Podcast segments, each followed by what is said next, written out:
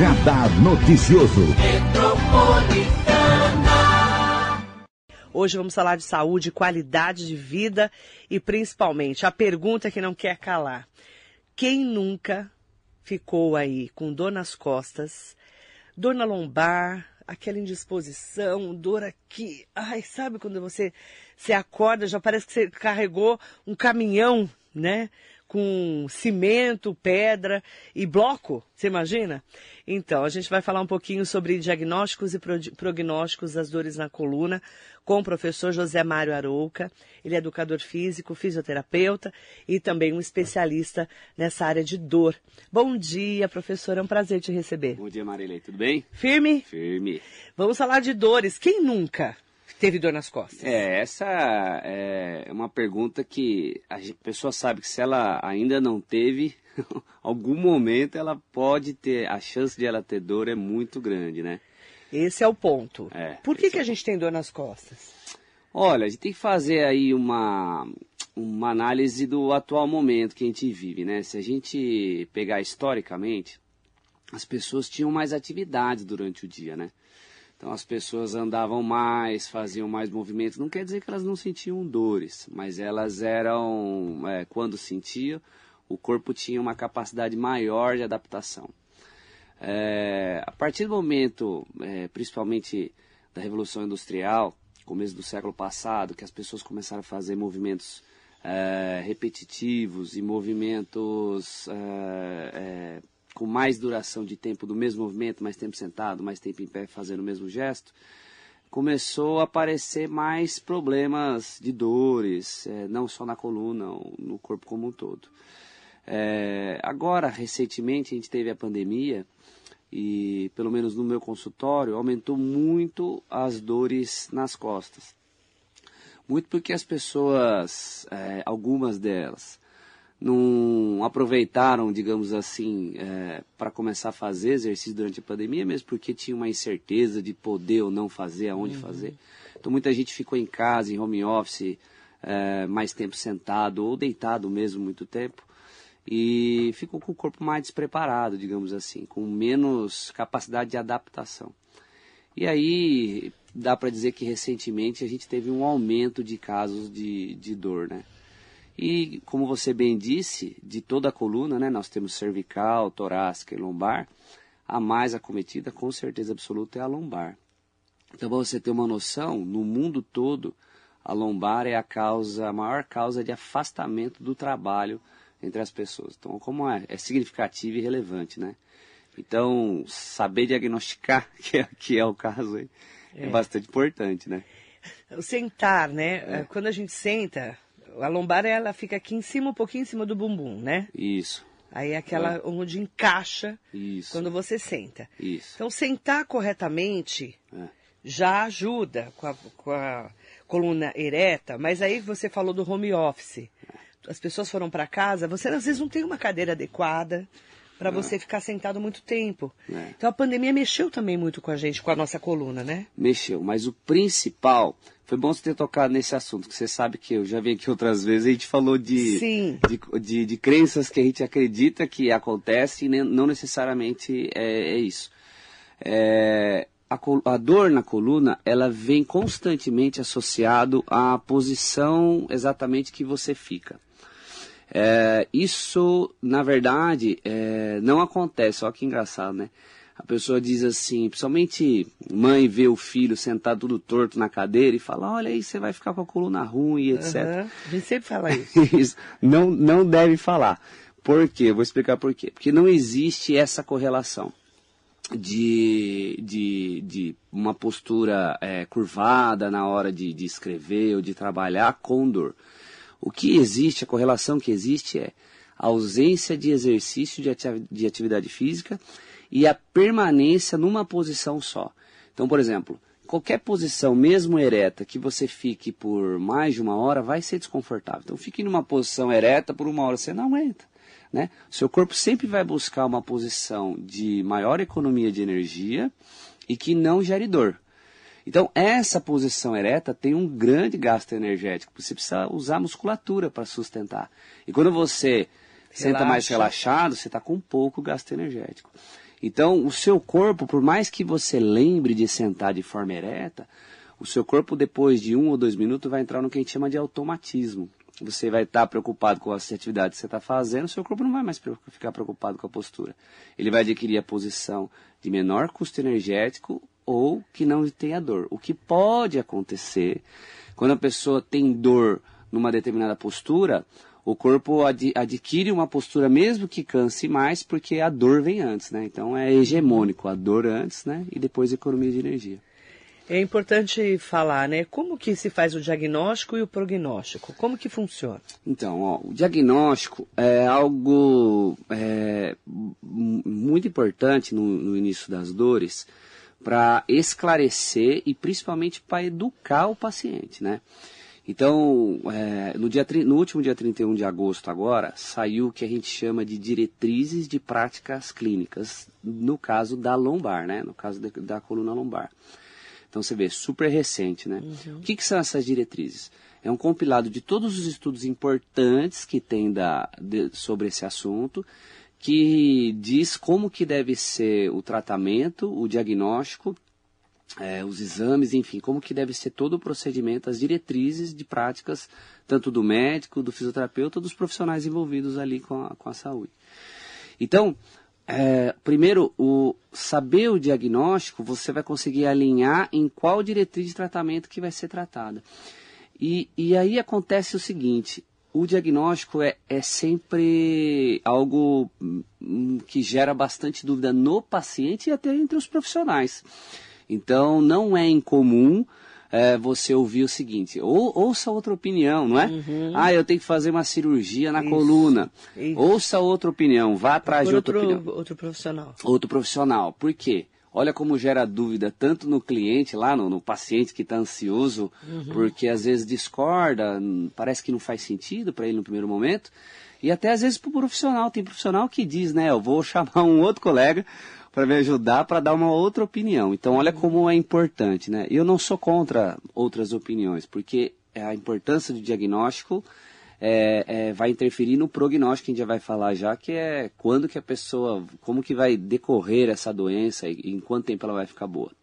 Então, essas tomadas todas de decisão, elas vêm a princípio do diagnóstico. Então, no diagnóstico, você tem que colher toda a informação da pessoa. E quando eu falo toda, é toda mesmo relativa à saúde dela. Então hoje a gente já não aceita mais, não é não aceita, mas não é a melhor forma fazer um diagnóstico é, sem saber a rotina de vida da pessoa. É. Então a pessoa chega com dor nas costas, você pergunta onde é a dor e você já determina o tratamento, uhum. você tem uma grande chance de se equivocar e as coisas não darem certo.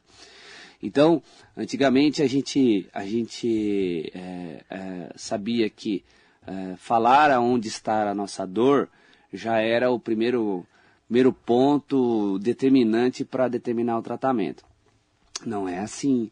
Hoje em dia, nós estamos falando de dor nas costas. Né? Uma dor nas costas ela pode vir por um problema na coluna e pode vir por um problema que não seja na coluna. Um entorse tornozelo mal curado, por exemplo entendeu? Pode gerar uma dor na coluna, né? Geralmente quem torce o tornozelo começa a andar durante um tempo mancando, né? Porque é uma, um caminhar de maior gasto energético, mas é um caminhar que não dói menos, né? Então a pessoa gasta mais energia para caminhar, mas dói menos. Então, aquilo que aí eu falei. Você compensa na coluna? E aí você pode, pode vir ser. a compensar na coluna. Quando a gente pensa em coluna, é, quanto mais o tempo veio passando, mais fraca a gente vem mantendo a coluna na nossa cabeça. É. não é, o nosso corpo não vai ficando mais fraco só. Mas a gente vai mandando, é, mandando essa informação porque a gente recebe essa informação. Então, publicidade ou mesmo é, é, é, é na educação fisioterapeuta-paciente, a gente vai criando às vezes uma ideia de que a coluna seja frágil de que a coluna não aguente ficar numa postura, de que não pode correr quando tem, por exemplo, hérnia de disco. Então, cada vez mais a gente vai criando um problema que não existe. Você tocou num ponto que é importante falar. É. Professor José Mário Arouca, que lida com esporte, inclusive, é, é importante ele falar isso. É, às vezes a pessoa fala assim, não, eu tenho um problema na coluna, não posso fazer atividade física. Isso, isso é bem Isso comum. eu ouvi muito na minha vida. É, Muito. Ah, não, não posso fazer atividade física porque eu tenho dor na coluna. é. Isso também era uma crença. Isso é uma crença cada vez mais forte, porque existe aí uma, eh, um interesse que as pessoas se preocupem mais do que deveria com a coluna. E o meu interesse é exatamente o contrário.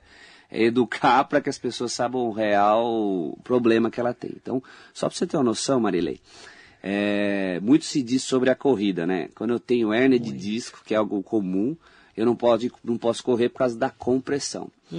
Você sabe que um espirro, uma tosse, o simples fato de evacuar é, causa mais pressão no disco do que corrida. E é fácil de entender. Sério? É, mas não é difícil de entender. Quando você está sentada, por exemplo, e relaxada, que nem eu falei, você está com relaxamento da musculatura. Então você tem uma carga maior sobre o disco do que correndo que você tem a musculatura te protegendo, digamos assim, né? Então você tem a musculatura anterior e posterior, abdômen e paravertebrais, que são os posteriores, que contrai cada vez que você dá um passo. Que você, que você dá um passo ou que você dá, faz uma passada de corrida.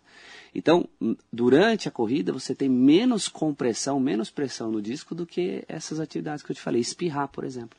Tanto que é bem comum quem tem dor nas costas falar, nossa, quando eu espirro vem uma dor irradia para a perna. Né? Isso é um sinal que é- pode ser que a pessoa esteja com uma dor irradiada. Então, ó, a gente já falou aí de praticamente al- alguns tipos de diagnóstico, né? Que é a dor causada por hérnia, que é aquela bem, é, bem fácil de diagnosticar, que é aquela dor irradiada, que a pessoa sente formigamento, fraqueza nas pernas. Hérnia, o que que é? Ah, quando- entre duas vértebras, a nossa coluna é feita de várias vértebras. Entre uma vértebra e outra, você tem um disco. Esse disco intervertebral, imagina que seja como se fosse um babalu. pra que- Tem gente que não é o babalu, mas é, é um chiclete. é aquele chiclete que tinha o líquido dentro, né? Uhum. Então você lembra quando você apertava o babalu saía aquele, aquele Líquido. líquido. Então é mais ou menos. A hérnia, acho que é uma comparação boa. A hérnia, ela funciona quando você tem um, um aumento de compressão acompanhado por uma desidratação discal. Então qualquer material desidratado é mais fácil romper, né? Sim. Então, acompanhado por uma desidratação discal e o conteúdo do disco, ele, ele extravasa, né? Ele fica herniado, ele pode extravasar, ter rompimento disso, ou ele pode ficar herniado, ele ficar mais inchadinho ali e comprimir a raiz nervosa. A raiz nervosa é o fio elétrico que comanda conduz, né? nosso corpo. Então, a gente tem E isso. aí dói por isso. Isso, dói porque a compressão neural ela é sempre muito dolorosa, né? Quando a gente tem, por exemplo, compressão neural, é, quando tem problemas neurais dentários, a dor não é muito forte, você tem vontade de arrancar o dente, né? É, que dá o canal, né? Isso.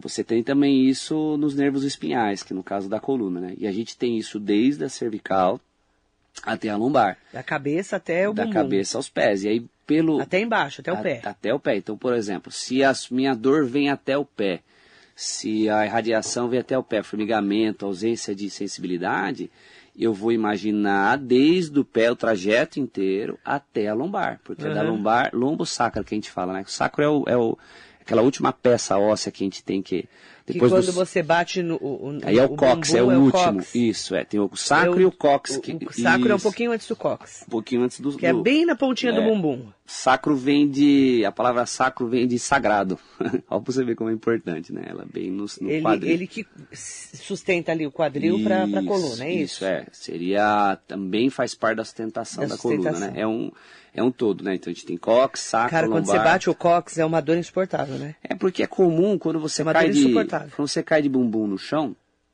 é comum você ter é, fissura nesse cox ou mesmo fratura. E no cox a gente tem é, uma curiosidade, a gente tem um gânglio que a gente chama de gânglio simpático, o único palpável do cox. Então ali tem um- uma carga neural grande, Grande, que pode gerar dor, entendeu? Então por isso que é sempre muito doloroso, a pessoa precisa ficar sentada naquelas boinhas durante um tempo para não ter é, apoio do cox diretamente com a cadeira, né? Sim. Então é comum. Então, vem cox, lombar, né, isso, ali. então tem a, a lombar, que é a parte de baixo da coluna, né? Que, que acomete mais pessoas. Depois você tem o sacro, que fica entre os dois ilíacos. Né? Quem já teve filho sabe o que, que é uma dor sacral, né? Quando dá umas Nossa. contrações, aquela dor embaixo, que a pessoa fala, tô com uma dor aqui embaixo, é a dor bem no sacro mesmo, né? Uhum. E é por onde o, a criança nasce, a criança passa pelo sacro ali, né?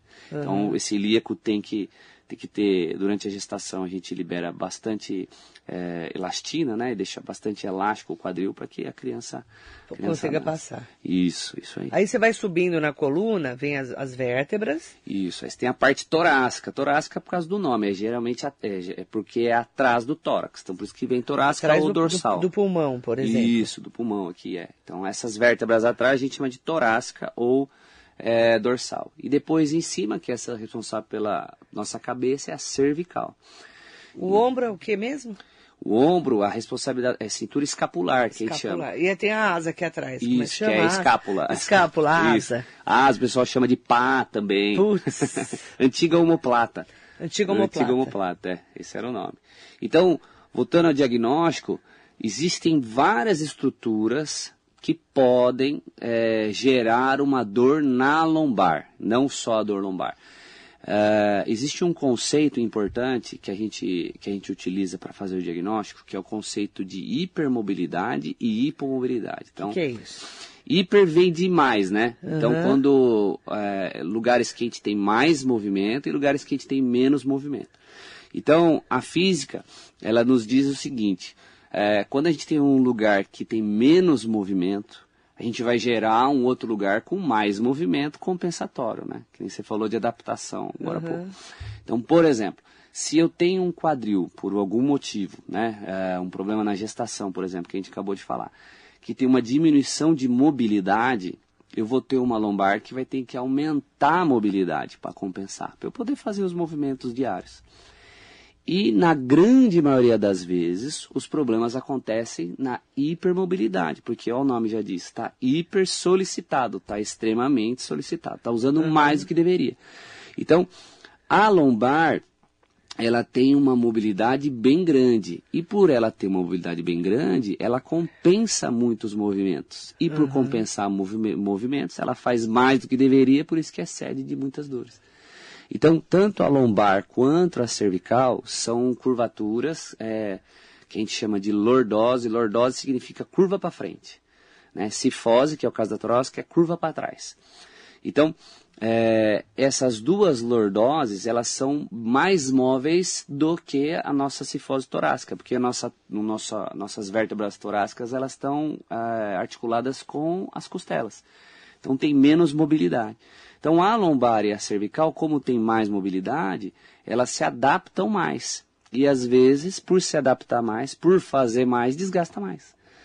E no corpo tudo é assim. Então o quadril que é mais hiper solicitado dá osteoartrose, que é ose é quebra, artra, articulação. Então quebra da articulação. Então na coluna não é diferente. E a coluna, ela tem essas curvaturas justamente para ser capaz de ter uma adaptação. Então, quando a gente olha, por exemplo, um ginasta fazendo movimento, você consegue ter a ideia de quanto que a coluna é capaz de se adaptar. Nossa, e de quanto a coluna não é frágil, né? Não, olha o impacto eles viram a coluna toda. Isso, eles viram a coluna toda. Só que ali eles estão preparados, com a musculatura preparada. Então, o disco ali, às vezes, sofre menos do que uma pessoa que fica sentada muito tempo. Entendeu? Aí falando em diagnóstico, né? Você foi lá, tô com dor e tal, fiz o diagnóstico. Sim. Geralmente, né? Tô falando geralmente. Hum. Ah, tem que fazer fisioterapia e atividade física. Mas é tudo muito amplo se você for Exatamente, falar isso. Exatamente, né? isso, isso. É, um, uma das coisas que está inserida nessas diretrizes de prática clínica é a educação do paciente. Então, o é, que. É, tá aqui, educar. Educar. O que, que o paciente ele precisa entender, a pessoa que está ouvindo? Você não pode sair do primeiro contato, às vezes, que é o médico, sem dúvida do que você tem, tá? É, você tem que saber o que você tem, da onde vem. Então, para organizar o raciocínio e as pessoas entenderem. É, o médico ele é responsável em dar o diagnóstico clínico, né, do diagnóstico patológico. Então, é, por exemplo, é, hérnia discal é um diagnóstico clínico, certo? Então, se ele acreditar que a dor vem da hérnia, ele coloca, ó, diagnóstico, hérnia discal, tudo bem? Aí ele vai mandar para fisioterapia. O fisioterapeuta ele tem que fazer o que a gente chama de diagnóstico cinético, que cinético é movimento, e funcional. Então o fisioterapeuta tem que ser capaz de dizer o seguinte: bom, você tem hérnia. Então tá bom. Por que que você tem hernia? O que que gerou essa hernia? Eu não dei alguns motivos que a lombar pode se compensar? Sim. Pode ser desde um entorse tornozelo, ou pode ser de um quadril, enfim, pós uma gestação, pós uma queda, um acidente que antecedeu isso. Então, o fisioterapeuta tem que ser capaz de dar o diagnóstico cinético funcional e explicar para o paciente. Então, o paciente, a gente sabe que o sucesso do tratamento, ele é diretamente relacionado ao entendimento do paciente do que, que ele tem. Então, se eu hiperdimensiono, igual nós estávamos falando agora, e coloco para a pessoa que a coluna dela vai, o disco vai estourar, que ela não pode fazer movimento, só de eu dizer isso para ela, ela já muda o jeito dela andar, o comportamento. Ela já anda de uma forma com menos movimento. E se eu tenho menos movimento em um lugar, eu vou ter mais em outro. Então, só do que a gente fala para a pessoa, se a gente hiperdimensiona, a gente também vai hiperdimensionar o problema. Então atrapalha muito mais do que ajuda. Então você tem que saber exatamente como que é. Então lá no diagnóstico, uma coisa importante, quando você vai ou ao médico ou ao fisioterapeuta, os dois são profissionais que a gente chama de primeiro contato. Você pode procurar um médico de primeiro ou pode procurar um fisioterapeuta. Muitas vezes é realizado o exame, né? Então, no caso da coluna, das hernias ou de dores na coluna, é realizado um raio-x para ver se tem alguma fratura, né? Dependendo do histórico, a pessoa, ah, eu caí, etc. Você tem que fazer um raio-x. Ou quando não é o caso, você pede, por exemplo, uma ressonância ou uma tomografia para ver ressonância para ver tecidos moles, disco, ligamento, etc. E aí você vê aquela ressonância, acho que a maioria das pessoas ela abre para ler antes do médico até. É, geralmente sim. Isso. E ela vai no Google, né? Então ela vê lá, por exemplo, desidratação discal. Aí lê lá no Google lá. Então, que nem eu falei, desidratação discal está ligada à compressão na coluna, a hérnia de disco. E lá estão as definições. Hoje o Google é muito bom para ter as definições. Uhum. E aí existem alguns achados clínicos que podem ajudar, ou seja, eles são feitos para ajudar, mas muitas vezes eles podem atrapalhar. Por quê? Vou dar um exemplo. Digamos que isso é comum acontecer. Digamos que na sua ressonância vem assim: Marilei tem hérnia lombar do lado direito. O que, que, é esperado? Que a raiz nervosa do lado direito esteja é, com compressão e você esteja sentindo dor na perna, na perna direita. Só que você vem no consultório e a gente faz o teste clínico, sua dor é na perna esquerda.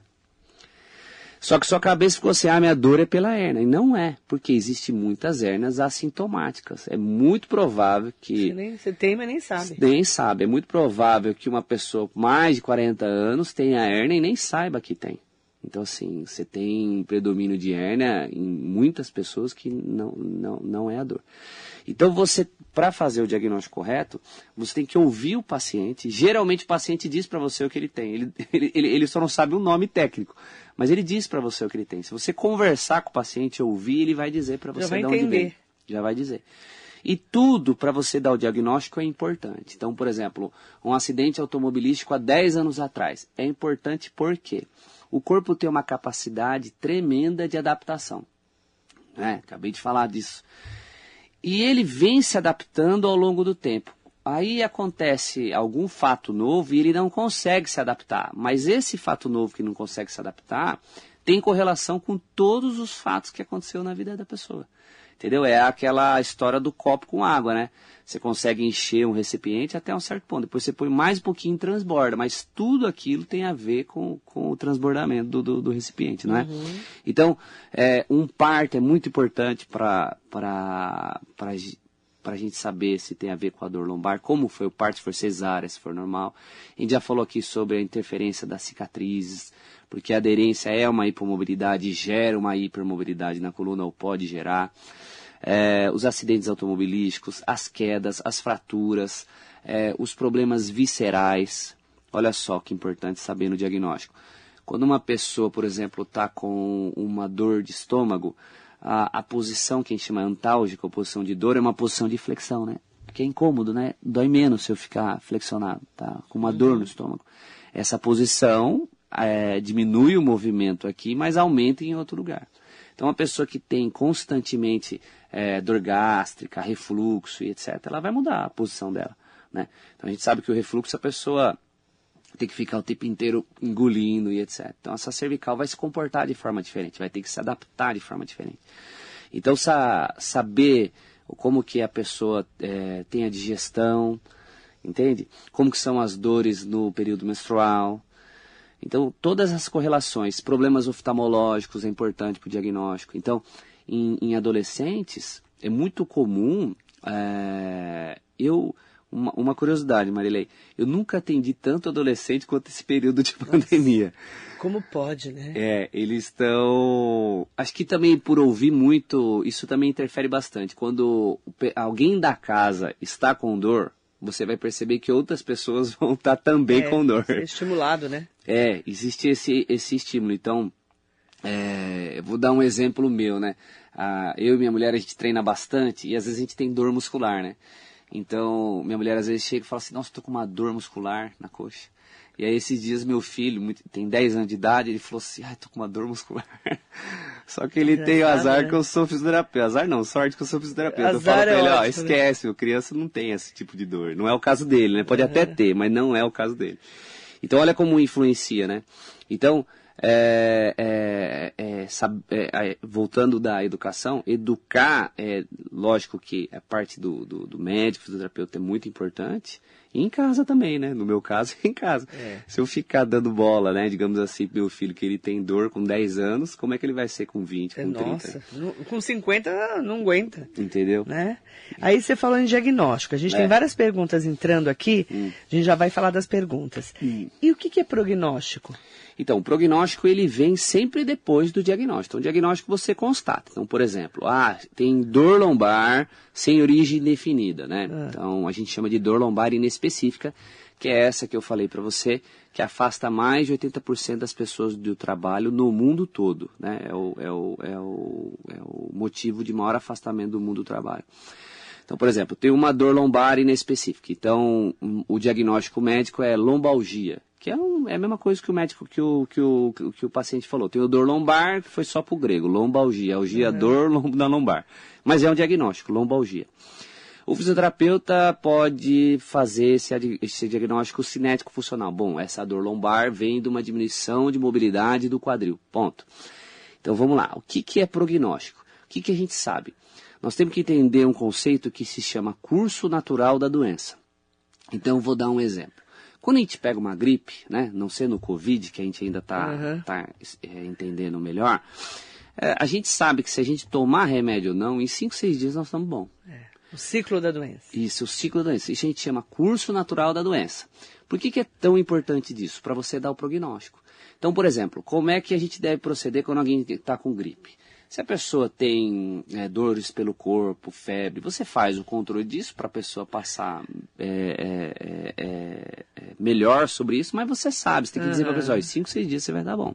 Esse é o prognóstico. Por quê? Se isso não acontecer, você tem que refazer o diagnóstico. Então, no caso da dor lombar não específica, é, a dor lombar não específica, o, o prognóstico é melhora da dor em 30 dias, 30, 40 dias. Né? Então, se você faz um tratamento que dura 30 ou 40 dias, o tratamento e nada deu na mesma.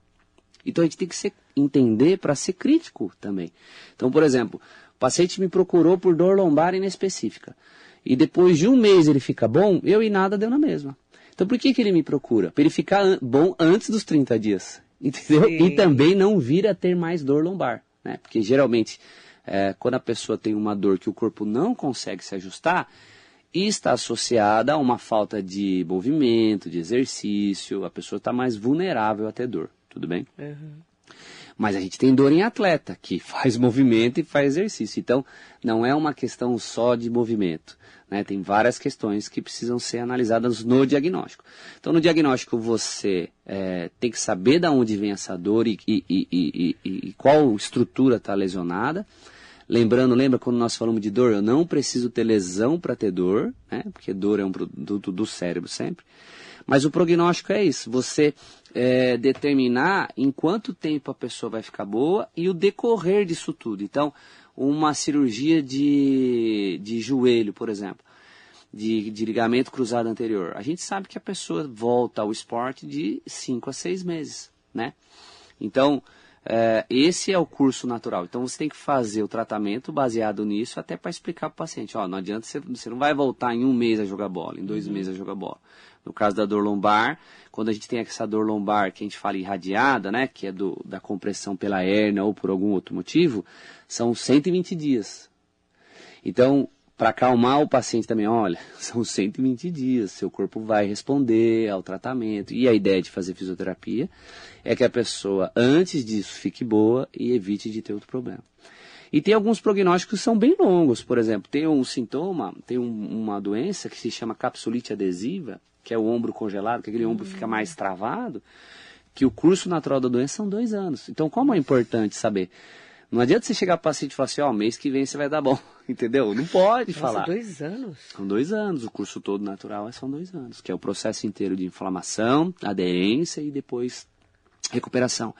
E a gente sabe por que, que é importante o prognóstico, porque ele interfere no tratamento.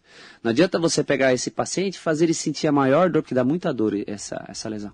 Fazer a pessoa ter uma dor muito forte, sabendo que o curso uhum. natural não é esse. Então, e, então, acho que o, o prognóstico é, é, é, algo pouco discutido, assim, e de pouco entendimento. Então, outra coisa importante, quando a gente procurar alguém é, da parte médica ou da fisioterapia, além de você tentar saber qual o diagnóstico, que você tem, qual estrutura, é você saber o prognóstico. Quando eu vou ficar bom, como e o que eu tenho que fazer. Ficou claro? Não sei se faz sentido. Ficou. Ficou. Minha filha Júlia Schiave, conhece? Conheço. O melhor, ele escreveu. Mandou um abração para você, um beijo. É. Só para fazer um, um paralelo A Júlia é um bom exemplo. Por quê? Porque ela é atleta, né? Ela e, joga vôlei. E ela chegou com um entorse tornozelo. Então, é, ela, ela, ela, quando ela passou no consultório, foi na fase aguda, no segundo Nossa, dia, o pé né? dela tava com o pé bem grande. Então, grande e preto, né? É, o curso natural do entorse do nível que ela teve era de 30 dias. E ela queria que eu dissesse três dias. Nossa, e ela chorava. e aí quando eu falei pra ela assim, eu falei assim, não adianta. O pé ficou uma bola, né? Ficou uma bola. Aí ele fica preto, depois ele fica é, marrom, é, roxo, depois ele vai ficando verde, né? Esverdeado, isso. E parece que ele vai cair o pé, né? É, então, é tudo é o sangue, né? Esse é o curso da é coloração do sangue, sanguínea, né? Então, é, né? Que, quando tem, por exemplo, hematoma, Uma lesão, né? o prognóstico, por exemplo, de lesões com hematoma, são prognósticos mais longos, porque teve alguma lesão. Para ter sangue, teve alguma lesão. Então, é. no caso dela, foi um torce é, mais grave um pouquinho, né? É um que antecede a, a ruptura. Né? Quase né? rompeu. Isso. O ligamento. Né? Isso é que, que o, o, dela foi um antes de precisar de cirurgia. Sim. Então, se eu não soubesse prognóstico, eu falaria, ó, semana que vem você vai jogar ou eu diria para ela, daqui seis meses.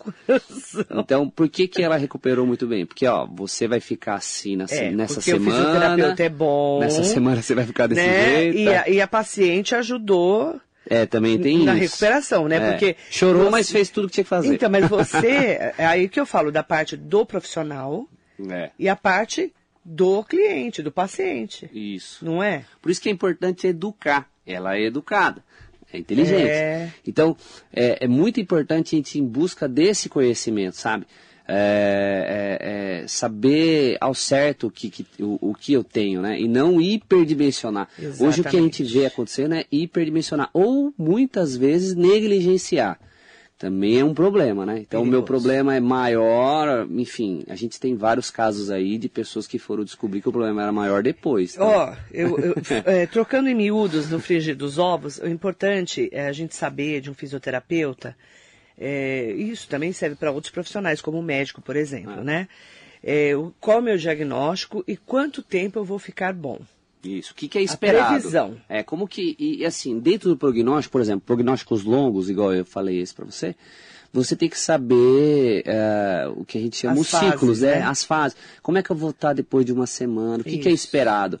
Porque isso muda a tomada de decisão sua e do, e do, do, do, profissional, do profissional e do paciente. Eu vou, eu vou traçar um paralelo. Pode ser. Com o meu médico oftalmologista, Dr. Fernando Bucô, que é, hum. cuida de mim e das minhas filhas. Hum.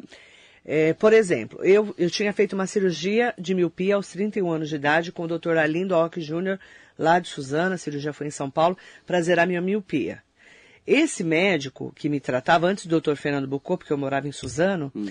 ele falou para mim, olha, lá para os 50 anos, você vai voltar a usar óculos. Só que para quem usava 8 graus, era, imagina, você ficar é, 20 anos sem óculos, eu usei lente muitos anos. Hum. 20 anos usando lente de contato. Nossa, era um descanso para mim. Ok, mas você vai voltar a usar óculos, porque hum. o olho, ele vai é. pedir daqui a algum tempo. Dito e feito, eu fui acompanhando com o Dr. Fernando Bucô, com 50 anos, 49 para 50, tive que usar óculos. Então, deu um prognóstico, é perfeito. É isso, não é? é? Isso, e aí muito você embasado na experiência clínica, você vê. Ele vai acompanhando, tem que acompanhar. Isso é um, eu falo que é um bom médico, um não bom é? fisioterapeuta, um bom oftalmologista, que ele lida com o dia a dia, ele sabe, olha, a, a previsão é, é? essa. É, é isso, doutor? É. Isso contribui é, para o desenrolar da doença. Então, o enfrentamento da doença, quando o paciente entende, fica claro, ele é muito mais simples. Então, quando a gente explica para o paciente e ele entende, ele educa, é meio né? caminho andado, é meio caminho andado. Ele tem que, é a educação entender. que é, você falou. Porque ele fala, não, tudo bem, então tá, então é normal estar tá sentindo essa dor agora, é. entendeu? E as coisas vão acontecendo. E se não acontecer, não há problema nenhum em você reavaliar, que é comum, Sim. e dar um novo diagnóstico, um novo prognóstico. Porque é muito difícil, dores crônicas, por exemplo, é muito difícil você chegar no primeiro dia. É. O, o, o, o, fisioterapeuta não conhece você na plenitude e, e falar, pá, é isso, sabe? Um, é. As, é, muitas vezes acontece, mas às vezes não. E aí, com o passar do tempo conhecendo, vendo como o corpo responde, qual a atividade que dói, você consegue ter um diagnóstico melhor. Ó, José Mararouca, educador físico, fisioterapeuta, ele tem toda uma metodologia, principalmente porque ele lida muito com é. É, esportista, né? Muitos Isso. atletas, né? É. E pessoas comuns também, né? Pessoas comuns é ótimo, né? É. Porque atleta não é comum. Não, o atleta ele é visto diferente um pouco mesmo, ele né? Ele é diferente, é, não é? é? Na maioria, Marilei, assim, o pessoal liga muito o que eu faço com atletas porque dá uma notoriedade um pouco maior, assim. Mas a maioria dos meus pacientes não são atletas. São pessoas normais. Porque nós estamos em Mogi. Mogi não é um lugar de atletas, né? E que gostaria que fosse, né? A gente A gente gostaria filho, que tivéssemos mais... Que tivesse mais esporte para as crianças. na cidade. Mas eu, por exemplo, busco São Paulo, por exemplo, meus filhos. Porque Mogi ainda. É, na verdade, Mogi teve alguns momentos e algumas modalidades, mas nunca foi um, uma cidade do Esportiva. esporte. Não, não foi. Tanto é que quando a gente tem jogos, etc., a gente traz muito atleta de fora, né? Verdade. E, então não, não é um lugar de muitos atletas. O que eu acabo atendendo muitos atletas, porque a gente tem ah, alguns empresários aqui na região que, que empresariam alguns atletas e traz para a gente atender. Mas a maioria não é conhecem é bem, né? É. Ó, Hugo Max aqui com a gente, João Paulo Teodoro Barbosa, Gilda Euclides Lemes, Heloísa Moreira.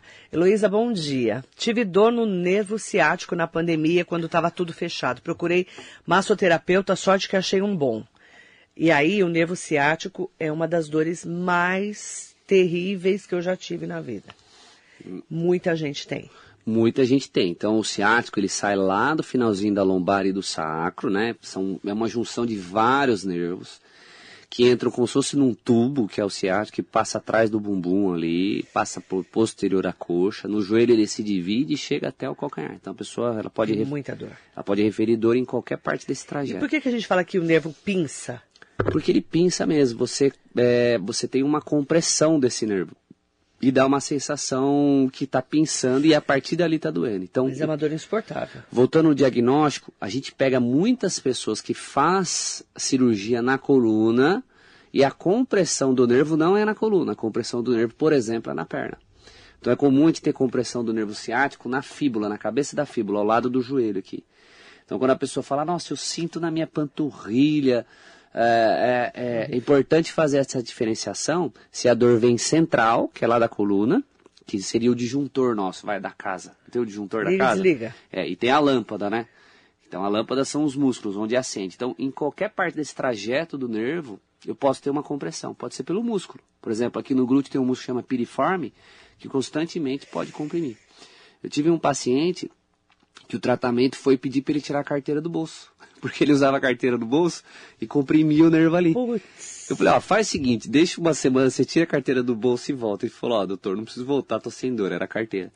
Então, eu posso ter uma Como compressão pode, né? externa ou uma compressão interna, entendeu? Que é uma mas dor é, mas é comum. Ela disse que fez uma com o massoterapeuta. Isso. Então, provavelmente a compressão dela provavelmente era muscular, né? Uma, a, a massoterapia é bem eficiente para a questão muscular, Uhum. ela teve alívio de dor. Então, o sucesso do tratamento, você consegue é, fazer a prova dos nove e saber o que, que você tinha. Verdade. Então, no caso dela, se ela melhorou com massoterapia, provavelmente a origem dela era muscular, entendeu? É mais simples. Armando Maisberg, bom dia, querida Marilei, bom dia ao convidado. Como sempre, excelente e esclarecedora entrevista. Mandando um bom dia para você, José. Mário. Josiane Matheus, Kelly Martinelli, bom dia, Kelly. Virgínia Gonçalves Mano, Guaraci Galocha, parabéns pela entrevista. Câncer de próstata pode dar muitas dores na coluna? Pode, olha. Nossa, que pergunta A ótima. pergunta é boa. A gente faz um paralelo. Câncer de próstata. É, ó, a próstata, a gente faz um paralelo, por exemplo, como o útero. Então, quando que a mulher Ah. tem dor é, nas costas, né? No período pré-menstrual. Nossa, Dói muito. Costas." A próstata é, dá para fazer esse paralelo, né? A inervação é parecida, que também é lombosacra. Então, se eu tenho inervação lá, se eu tenho comando, eu posso ter o que a gente chama de dor referida. O problema é na próstata, mas a dor referida é nas costas, como acontece no rim, mas é um pouco mais acima e lateral. A pessoa às vezes sente uma dor muito grande, não tem nada a ver com a coluna, é o rim, é um problema, É pedra no rim, etc. E dá dor nas costas. Então, o que ele falou tem, tem sentido. Tem sentido. Elza do Carmo, bom dia para Elisete Lee. Kelly Martinelli, tenho espondialistese. É isso? É espondilolistese, é um Tá. escorregamento da vértebra. Listese é escorregamento. Faço atividades físicas, mas sinto muita dor, depois às vezes dá até dá vontade de desistir das atividades. Então, na verdade, o tratamento dela é baseado em atividade física. Mas Só- ela tem dor mesmo assim. Então, mas tem que ir, por isso que aí é importante saber o que está gerando a dor e qual exercício está fazendo, tá?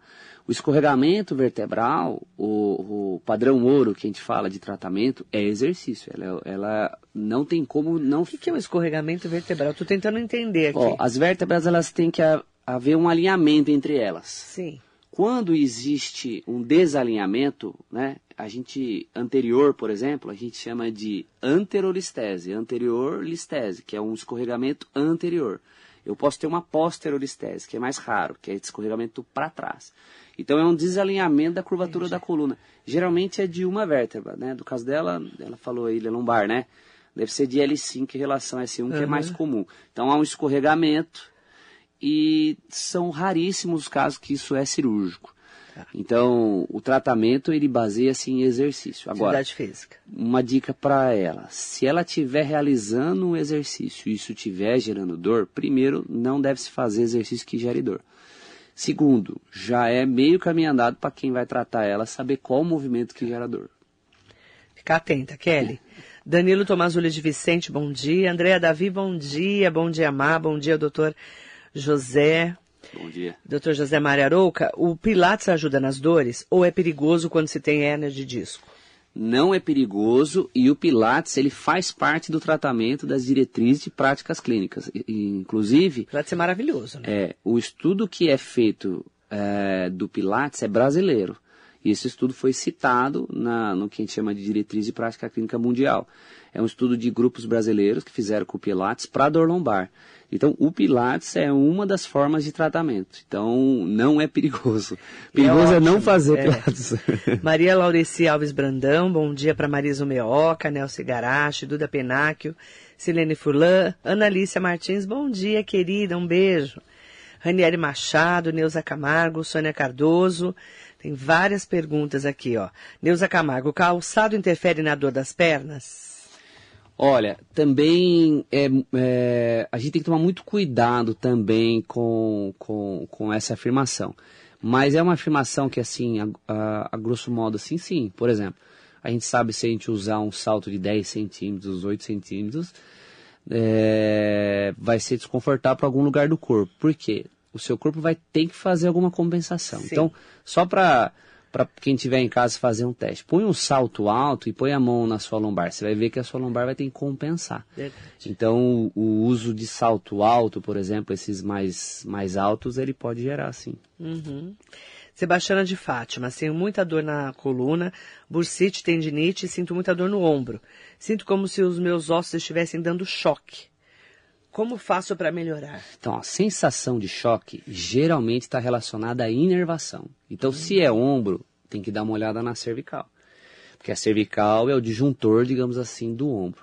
Ela deu outras dicas aí. Ela deu as ites, né? Tudo que é, é it é inflamação. Bursite, tendinite. Então, bursite é inflamação da bursa, tendinite é inflamação do tendão. Quando a, a gente tem as ites, é, processos inflamatórios, a gente cai naquele conceito que eu falei lá no início de hipermobilidade. Todo tendão que está hipersolicitado, ele tem, aumenta a chance de ele ficar inflamado, porque ele está hipersolicitado. Uhum. O que tem que ver é por que, que esse ombro tem alguns tendões que estão hipersolicitados. Uhum. Geralmente o ombro tem correlação com instabilidade, com fraqueza de alguns músculos. Certo. Tem que procurar um especialista, né? Tem, que dependendo da idade também, tem muita correlação bioquímica, com a questão hormonal. Então, uhum. mulher acima de 50 anos também é comum ter dor no ombro. É. Sônia Cardoso está aqui com a gente, a Lena Nogueira, Sandro Axuxi, bom dia. Mandar bom dia também para o Sidney Pereira e Antônio Carlos Alves, que estão conosco aqui. Como encontrar o José Mário Arouca? Eu trabalho em Mogi das Cruzes, na Praça Norival Tavares. Em frente ao bar do Norival, né? Em frente ao bar do Norival. Eu, existe uma academia chamada Elite Body, que é onde a gente faz os, os tratamentos quando precisa de exercício. Meu consultório é lá. Praça Norival Tavares? É 331, né? Em frente ao bar do Norival, na praça, Isso, tá? É. Qual que é o seu Instagram? Arroba? José Mário Arouca. José Mário Arouca. Arouca. É. E lá tem bastante dicas também, né? Ah, tem. Geralmente, é, eu tenho, é, é algum tempo atrás, é, basicamente cinco anos atrás, eu escolhi um, um, um caminho de, de, uma clínica baseada em ciência, né? Uhum. Então eu divulgo ali muita, muita informação baseada em ciência, assim, para que as pessoas entendam exatamente o que é, né? E não, não, não criem problemas que não, não são, né? Exatamente. Ó, arroba José Mararouca, Praça Norival Tavares 331 na Elite Body. Isso.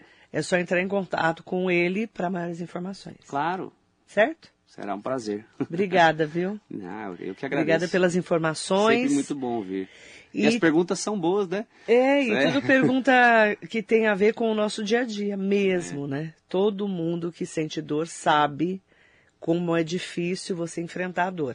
Mas com bons profissionais a gente consegue é. aliviar e até curar essas dores. É, o que eu acho que é importante é assim, em qualquer área, é, o, o, paciente ele tem é, o dever né, e o direito de saber exatamente o que ele tem, é, né, não, não deixar para trás nenhuma informação e principalmente de saber quando ele vai ficar bom e o que, que ele precisa fazer para ficar bom porque a partir daí ele procura outros profissionais já com essa informação, né? Olha, uhum. eu sei já do meu problema e sei que eu tenho que ficar bom em tanto tempo.